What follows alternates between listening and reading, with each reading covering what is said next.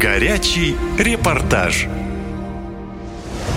Воруют, угрожают, избивают детей. Банда подростков-мигрантов уже год держит в страхе школьников целого микрорайона в Красноярске. Родители пострадавших пытаются добиться хоть какого-то наказания для шайки, но пока безрезультатно. Почему малолетних бандитов до сих пор не поймали? Подробности истории расскажу в своем репортаже. Сегодня я говорю, сын, ты пойдешь в школу? Говорит, мам, ну я, конечно, я пойду, но я боюсь, потому что а, они на школьной территории, в школьном дворе, вот здесь у нас во дворе. Это Зоя, она мать 13-летнего подростка. Говорит, сын на свой возраст не выглядит, высокий и подтянутый. Но даже для него поход в школу – это большой стресс. Все из-за группы мигрантов, которые, по словам женщины, держат в страхе школьников в Покровке. Над ее сыном, рассказывает Зоя, издевательства начались и еще весной.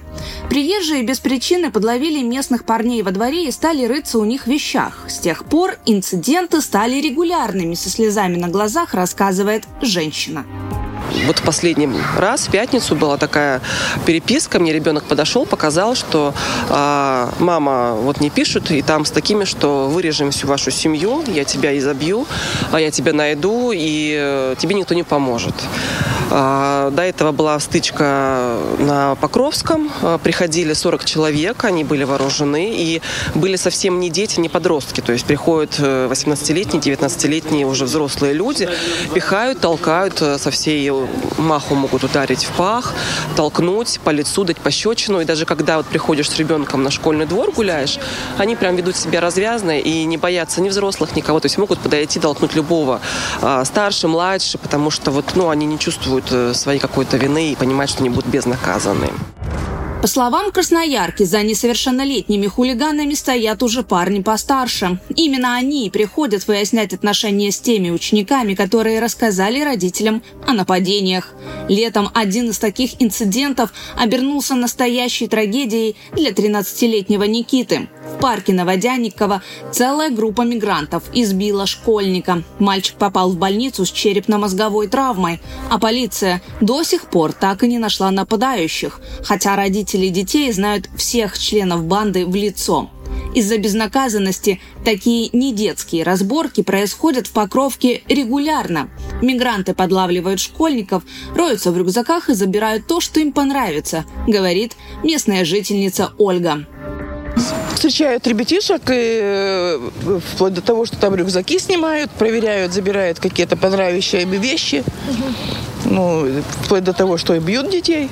Все, что могут люди, это предупреждать друг друга о том, где чаще всего промышляют бандиты. В родительских чатах они делятся информацией о местах, где нападали на школьников в последнее время. Все взрослые в округе знают об этом, но тоже боятся что-то предпринимать ну, в чатах нашего района уже эту информацию выкладывали, что есть подростки, которые бьют других детей, видимо, тоже подростков, отбирают у них какие-то вещи личные. Ну, как бы лично, слава богу, не сталкивались.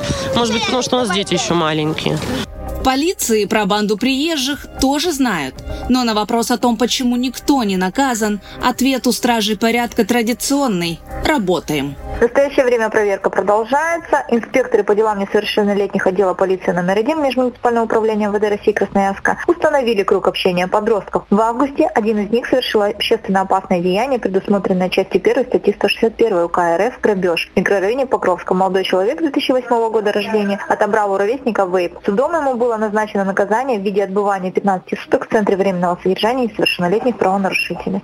Но, судя по всему, такие меры хулиганов не пугают. Родители говорят, что все меры как будто делаются в полиции для галочки. А разбой продолжается.